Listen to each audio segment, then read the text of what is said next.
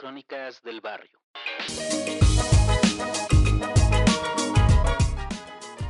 Capítulo 13. Dani.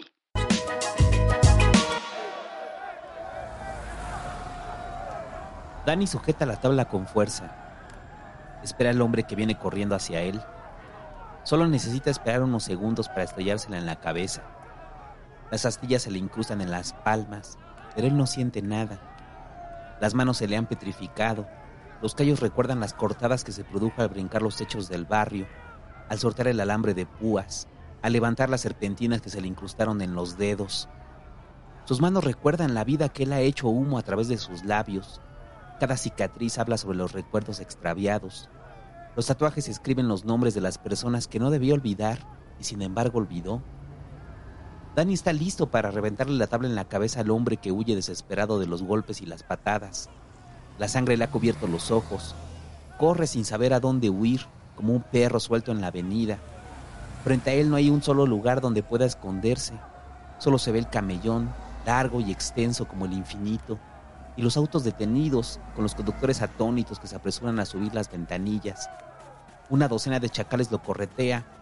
El hombre tropieza, Está a punto de caer, pero alcanza a ponerse en pie sin perder el equilibrio. Solo avanza unos pasos más antes de ser recibido por Danny. La tabla revienta sobre la cabeza del hombre y algo cruje dentro de él. Danny siente la madera cimbrar en sus manos. El eco del traquido atraviesa su cuerpo como una descarga eléctrica y para su sorpresa, el hombre no cae. Sigue corriendo, con la desesperación en sus piernas, con el dolor punzante en el cráneo desaparece a lo lejos y se desploma sobre el pasto que crece mezquinamente por ahí. Dani le chifla victorioso y grita, chinga tu madre, pinche puto. Recoge la tabla partida por la mitad y va sobre otros de los manifestantes que corren despavoridos. Las banderas con la cara de un caudillo yacen en el piso, abandonadas por los hombres que ahora se cubren la cara con los brazos, mientras Dani trata de incrustarles la tabla en los dientes para que se quiebren como granos de maíz. Los ojos del caudillo impreso en las banderas parecen juzgar a sus seguidores por cobardes, por dejarse amedrentar por una bola de limpiaparabrisas, de drogadictos alebrestados por los chacales para impedir que no cierren la avenida. Aquí no van a venir con sus mamadas de protestas. Al barrio se le respeta, grita Dani mientras les pega con la tabla, con los palos de las lonas hechas para reclamar por la extorsión de los chacales a sus comercios. Inseguridad mis pinches huevos, vuelve a gritar Dani, mientras ríe y aúlla excitado. El contingente de rijosos comienza a escapar de ellos, de los chacales jóvenes que supervisan todo y de vez en cuando intervienen a las patadas, de los limpiaparabrisas que se burlan de ellos y arrojan piedras hacia los microbuses, donde escapan despavoridos. Atrás queda la idea de volver a cerrar el crucero donde ellos trabajan. Sepultadas están las ganas de reclamar por la extorsión de los chacales, quienes sonríen con palos en las manos, y le dan el paso a los camiones que vuelven a circular. Suplen a los policías que solo los miran hacer su trabajo, como lo hicieron muchos antes de ellos. Dani celebra junto a sus compañeros del crucero. Los nuevos chacales les pagan 100 pesos a cada uno por sus servicios y les invitan una cerveza para aliviar el calor del viernes a mediodía. Han logrado liberar la avenida, dejar el paso libre para la gente del barrio, que también terminó aventando piedras a los quejosos. Los autos vuelven a circular el semáforo funciona de nuevo mientras los policías miran sin hacer nada, al lado de la patrulla inmóvil, la misma que ve a Dani levantarse con la ansiedad en los labios por las mañanas, la misma que parece nunca haberse ido de ahí.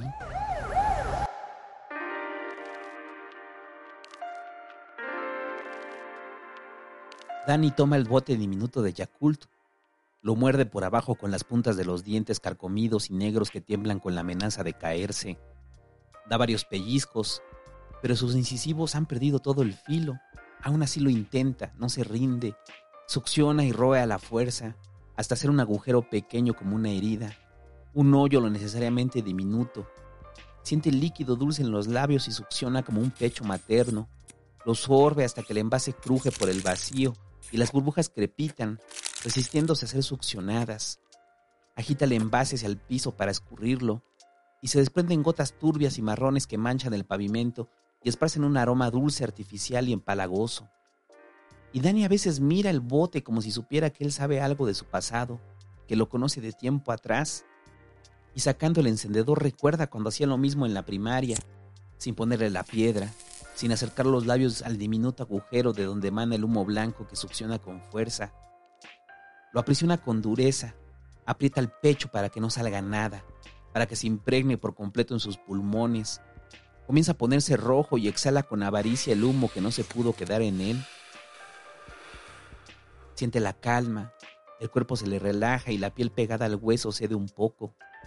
Una sensación de bienestar lo llena desde las manos hasta la cabeza. El cosquilleo en el pecho le hace sentir que un colibrí vuela dentro de él, blandiendo las alas con rapidez. Las plumas le acarician el maltrecho corazón, le soban las tripas y le quitan el hambre cuando el colibrí se le va al estómago. El pajarillo de humo le sorbe los males con su enorme pico, los drena como las flores, cada pinchazo se expande como gotas de luz en su torso.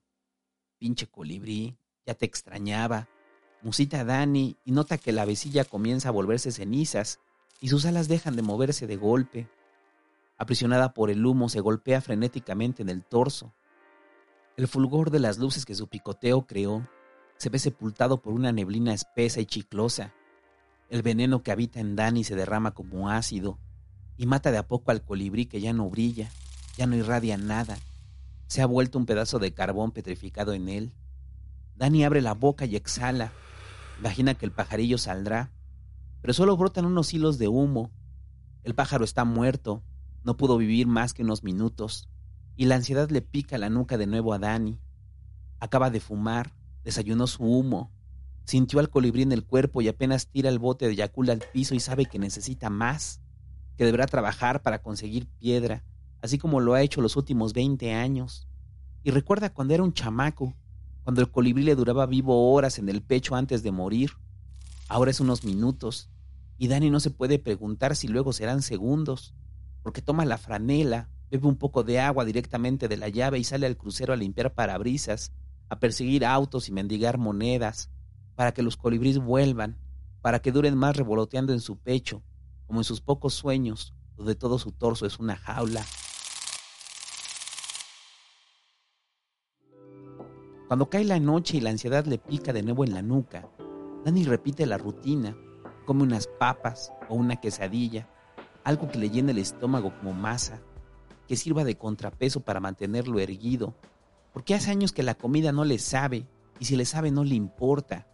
Comer es un requisito para sentir al colibrí, debe ofrecerle algo de comida en sus entrañas, un tributo en sus costillas, como fuentes donde puedan beber flores escarlatas llenas de sangre para que revoloteen por ahí. Dani no quiere volver a espantarlas.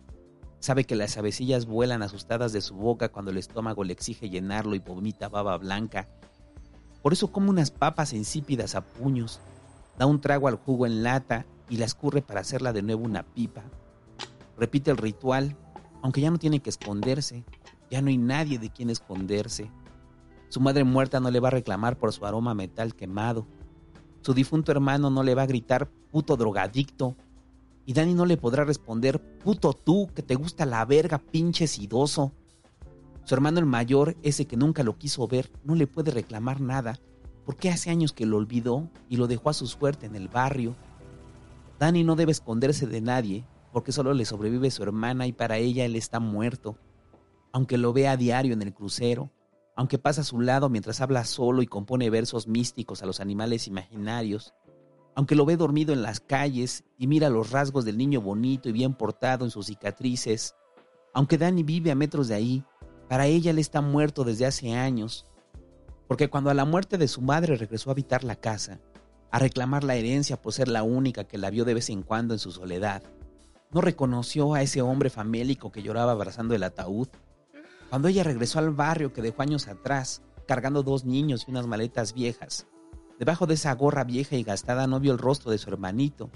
En las cuencas ensombrecidas y tiznadas no miró los dulces ojos de Dani, sino unas bolas de humo, con las pupilas negras como ceniza, en medio de la tristeza y el aroma lirios y azucenas. Dani sube a la azotea, luego de no encontrar a nadie conocido en la calle. Todos se han ido, muchos en carros, otros en ataúdes. Solo sobreviven los hijos abandonados, los adolescentes molestos con los que se debe romper la madre de vez en cuando en el crucero, No tiene a nadie con quien hablar, así que decide entablar plática con la noche. Le habla al par de estrellas que aún se ven desde ahí, a las nubes negras que aparecen como gigantes cuando la luz les pega. Habla con los semáforos y su ruido constante que parecen decirle sí a todo con su pitido, con los perros a los que cree entender y les responde con aullidos, mientras siente la ansiedad pegarle de nuevo en la nuca, la necesidad de más piedrita como la llama, la última que no será la última, una para descansar y ya, aunque le quite el sueño y no lo deje dormir. Un poquito de piedra para después pedirle paro y techo a alguna madre postiza, a la que vende chicles, o la que prepara chicharrones, a la que hace quesadillas o la que se droga junto con él, madres todas con hijos muertos o con los recuerdos hechos humos como Dani, le dan un hogar de vez en cuando para expiar las culpas al sepultar a sus hijos. Es buen muchacho, solo que la piedra le jodió el cerebro. Responden cuando alguien las cuestiona por ser las protectoras de Dani y sus robos en el barrio. El piquete en la nuca lo levanta de su letargo. Busca en sus bolsillos, pero ya no tiene dinero y no quiere limpiar parabrisas en la madrugada. Sabe que le dan poco. Casi nadie baja la ventanilla a esas horas y los que la bajan le mientan la madre en el mejor de los casos y lo tratan de llevar lejos en los peores. Tampoco puede hurgar en el barrio. Ya casi nadie deja algo mal puesto los tendederos tienen rejas, los perros también. Las ventanas están cerradas con tubos y las puertas con doble llave. Los tanques de gas se resisten a ser arrancados y ya nadie le cambia piedra por la cháchara vieja que antes recogía. Un celular, un pinche celular, piensa, porque sabe que lo puede cambiar por 500 pesos si bien le va. Un celular es su cajero automático, le da un día sin trabajar, sin que sienta la ansiedad picarle en la nuca. Solo busca un día en el que pueda sentirse normal, feliz y tranquilo, sin el miedo recurrente a que falte piedra, a que se acabe el dinero para piedra, a que nadie le dé una piedra. Dani sabe que no puede robar en el barrio ni en el territorio de los chacales. Si los viejos le aventaban los perros a las costillas, los nuevos lo torturan peor que en la granja, a donde lo mandaron a rehabilitarse. Ese centro de ayuda del que salió cojo y herido, de que escapó para buscar más piedras que le quitaran el dolor de los tubos en las plantas del pie. Cuando necesita un celular camina durante horas, hasta que lejos del barrio pone el desarmador en la panza de una señora, de un niño con facha de adolescente. Nada de hombres, nada de jóvenes. Los tiempos son distintos y muchos de ellos se defienden. Otros traen pistola, otros le clavan la navaja en la panza y lo mandan al hospital donde no hay piedras. Una mujer sola es siempre su elección, mejor cuando va con el celular a simple vista, hablando mientras camina. Dani corre o intenta correr a tumbos, arrebata el celular y desaparece en medio de los gritos de la mujer. Inspecciona antes la ruta, sabe por dónde escapar, por dónde meterse. La policía siempre llega tarde y Dani sabe qué hacer. Se quita la sudadera que robó de un tendedero y la avienta en algún techo y camina a paso lento se mezcla entre la gente que regresa de trabajar, entre los puestos de comida y las calles solitarias. Muchas veces regresa al barrio y lo cambia rápido, pero también muchas veces falla y no vuelve hasta la mañana siguiente, con el cuerpo jodido y los pies hinchados de caminar. Conoce el procedimiento de memoria cuando falla. Los policías lo detienen, la mujer no quiere denunciar, solo le interesa recuperar el teléfono. Piensa que Dani terminará detenido sin que ella haga nada. Los policías lo pasean, a veces se ríen de él cuando descubren que no trae nada, otras le pegan y lo abandonan lejos de ahí. Solo una vez una mujer quiso denunciar. Bastó un solo arrebato de justicia para que Dani se fuera tres años del barrio y se reencontrara con amigos y conocidos en el reclusorio, con el chacal que le daba chambitas a cambio de piedras, con Edwin que atendía los dormitorios, con el hermano menor de Juan y el Patas, que había corrido con la mala suerte de ser un adulto cuando decidió meterle la navaja a un señor en la panza, con el Miquito que vivió lo suficiente allá adentro para no querer volver nunca más, con uno de los hijos de Pancho, que a diferencia de Dani, ya cargaba muertos en los hombros, tantos rostros conocidos del barrio que hacían parecer al reclusorio una extensión de los pasillos, tantas voces familiares que por momentos le hacían olvidar que allá afuera había un mundo lleno de pajarillos vivos, como los que veía cuando escapaba de la escuela deseando volar como ellos. Dani espera que el auto se detenga en el crucero. No puede dormir. La ansiedad lo tiene de pie con la franela que no limpia, más sucia que el auto que quiere limpiar. Afortunadamente la madrugada es calurosa, de esas que dejan el concreto tibio y soplan aire calientito como un aliento. El auto acelera al verlo y lo deja con la franela en la mano. Las luces traseras se pierden por la avenida mientras Danny le mienta a la madre y un dolor punzante en el estómago le provoca náuseas. No se siente bien. Hace años que dejó de sentirse bien. Es como si hubiera nacido fumando, porque de lo demás no recuerda mucho. Solo la piedra lo calma, lo regresa a una normalidad perdida. No recuerda cuándo decidió dejar de pelear contra sí mismo. De nada sirvió jurarle a la Virgen, a su madre viva y al recuerdo de ella. Sus rezos a Jesús nunca le ayudaron, ni los centros de rehabilitación, ni los alcohólicos anónimos, ni la iglesia, ni los golpes, ni la tortura. Nada le ayudó, porque esas horas Dani sigue contando las monedas que no le ayudan a él a juntar para una piedra. Y mira al barrio dormir, y le dan ganas de meterse a cualquier casa y sacar un celular o una tele, pero no se atreve. A pesar de todo le gusta estar afuera platicar con el semáforo, ver a la lechuza blanca que aparece de vez en cuando por las madrugadas, agitando sus alas en dirección hacia el cielo oscurecido y despejado.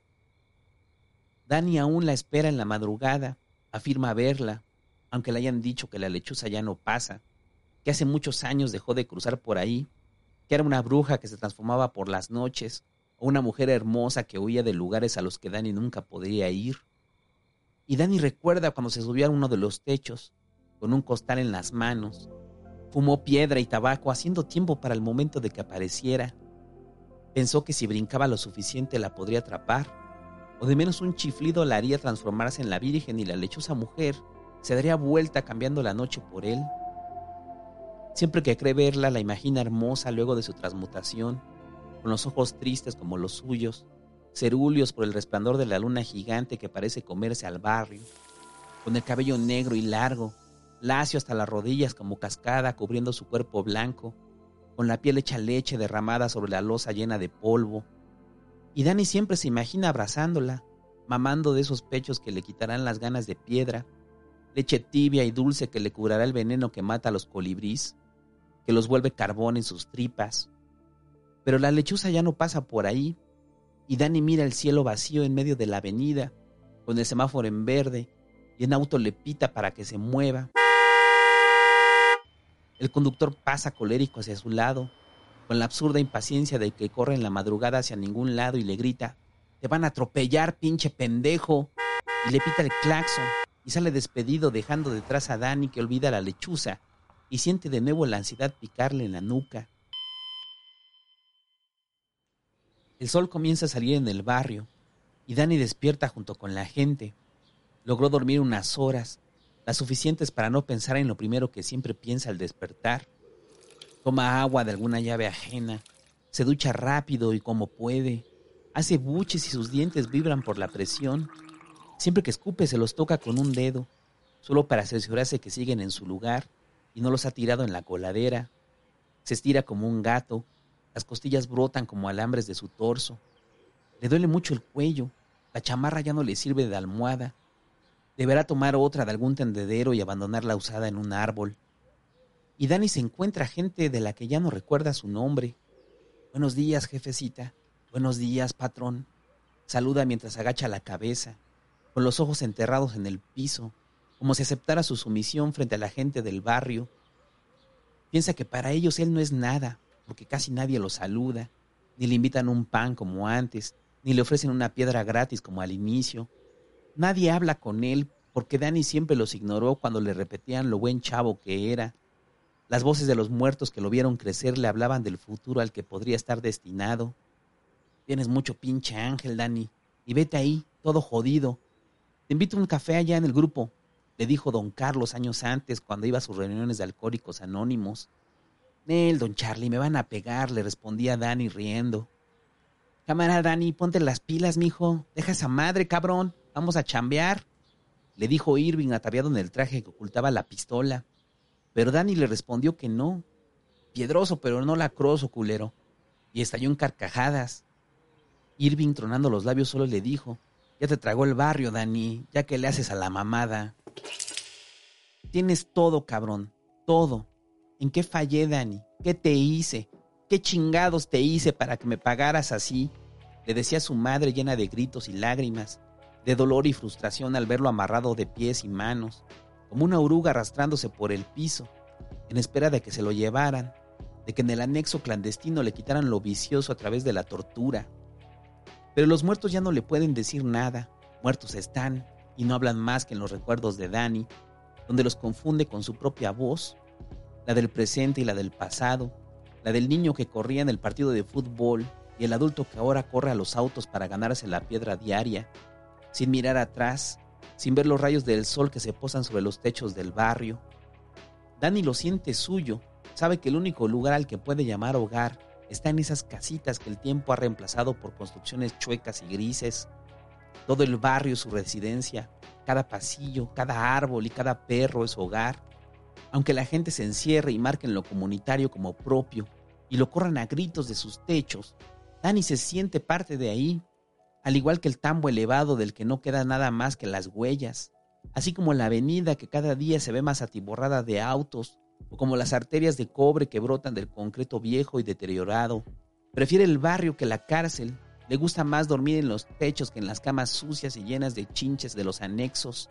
Su madre nunca supo cómo ayudarlo, porque jamás entendió qué fue lo que hizo a Dani convertirse en lo que es hoy. Cuando se mira en el charco de la avenida y las ondas en el agua le acomodan el rostro. La violencia no era recurrente en su casa, o si la había era disimulada perfectamente. Sus hermanos no eran ejemplares, pero tampoco servían de mal ejemplo. Todos le reservaban lo mejor de los puestos que atendían en el centro de la ciudad, ropa nueva que ningún otro niño vestía, tenis caros que nadie más había visto por ahí, patinetas, balones y juguetes que Dani regalaba al aburrirse de ellos. Solo el fallecimiento de su padre podía explicar algo, pero su madre no entendía cómo la muerte natural del Señor lo deterioró a él, cómo el luto se alargó tantos años y sirvió como pretexto para fumarse todo lo que encontrara mal acomodado. Su padre no era el mejor, solo era un padre como la palabra, seca y pronta. Su muerte no explicaba cómo Dani comenzó a recibir piedritas gratis y luego a comprarlas con fascinación. Que Dani fuera el menor de sus hijos no le ayudaba a entender que en medio de su soledad tuvo que elegir entre el barrio y ella. Dani siempre tuvo esa personalidad inquieta y extrovertida, la misma con la que saluda una y otra vez a la gente que ve pasar, sin importar que ya lo haya hecho minutos antes. O quizás simplemente olvidó lo que dijo minutos atrás y su memoria ha perdido la habilidad de los nuevos recuerdos. Buenos días, jefecita. Salúdeme mucho a sus hijos. Dígales que me acuerdo mucho de ellos. Dice cuando ve a la señora Sir. Jefecita, qué milagro. Salúdeme mucho a sus hijos. Dígales que me acuerdo mucho de ellos. Repite cuando las ve regresar al poco tiempo. Porque para Dani el tiempo no funciona como para todos. Los minutos son eternos en su pestañeo. Por eso nadie se lo explica. Nadie entiende qué pasó con Dani. ¿Por qué lo hizo? ¿Por qué no la libró como otros? ¿Por qué la piedra lo hizo de piedra a él? Y ahora luce como una estatua a la que no se le posan ni los pájaros que él tanto admira. Nadie sabe qué pasa por su mente cuando su figura se pierde en el concreto gris y tibio, cuando lo ven caminar sin rumbo por el camellón y reír, con la misma risa infantil que hacía a todos querer estar a su lado, con esa alegría genuina que tranquilizaba las tardes luego del fútbol, cuando el silencio aún existía en el barrio, el sonido de los grillos anticipaba la despedida del sol. El barrio, lo que queda de él, recuerdan lo agradable que era estar con Dani, pasar las tardes a su lado mientras a las casitas les crecían pisos y cables, y al pasto le brotaba concreto y perros muertos. Todos recuerdan su risa y ese brillo en sus ojos, antes de que se hicieran cenizos, y quizá por eso, por esa memoria deteriorada, por una melancolía hecha humo, aún tienen la esperanza de que regrese el Dani al que conocieron. Cuando Dani desaparecía del barrio, sustraído por hombres que prometían a su madre rehabilitarlo, muchos imaginaban que volvería curado, limpio y con ropa nueva, regresaría sonriente, sano y chapeado, pero la primera vez que se lo llevaron amarrado y berreando regresó sin sonreír. Envejecido a punta de patadas, flaco y cansado como un cadáver en pie, y luego de 12 años donde la mitad de cada uno la pasaba torturado por no expulsar el humo de sus pulmones, la gente del barrio comenzó a aceptar que Dani no regresaría nunca. Cada año que pasaba volvía una versión más deteriorada que la anterior, más jodida que cuando se fue por primera vez. Y Dani vuelve cada año, y aunque la gente sabe que nunca regresará, lo cuidan por si un día decide volver. Por eso quizá no le pegan aunque robe, le dan hogar cuando no tiene dónde dormir, lo alimentan cuando el estómago necesita funcionar. Alguien le invita una piedra cuando lo ve temblando por la abstinencia. Por eso quizás sigue ahí, como el perro al que todo mundo quiere, al que todos alimentan y acarician de vez en cuando, pero que nunca asumirán como propio porque saben que todo el barrio es su casa.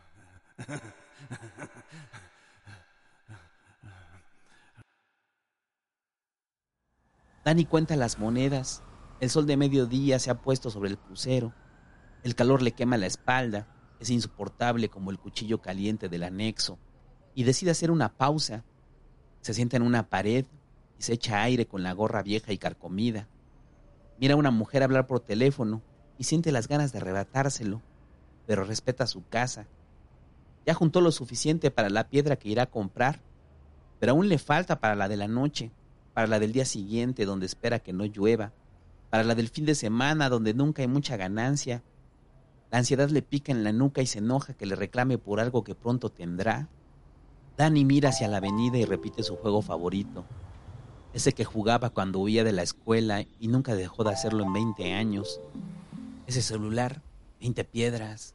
Uy, esos audífonos, mínimo tres piedras. Esa bolsa, Nel, está culera, nomás una piedra. Ese carro no mames, como 200 piedras me cae. Repite su juego para entretener los pocos recuerdos que aún le quedan, para distraerse en esa tarde donde el sol huele a coladera y silenciar las voces que de repente lo hacen hablar solo. Mira los pájaros en los árboles, sus patas parecen de papel y dan brinquitos entre rama y rama. Un colibrí pasa volando y Dani se pone en pie. Hace mucho que no ve uno y se pregunta si no se le habrá escapado del pecho. La ansiedad regresa y le grita sus voces que lo apresuran. Ya, verga, ya voy, ya deja de mamar. Les responde. Y Dani ya no sabe quién le habla. Si es él o si son los muertos que de vez en cuando le susurran al oído. Vete ahí todo jodido. ¿En qué te fallé? Ya te tragó el barrio, Dani. Ya que le haces a la mamada.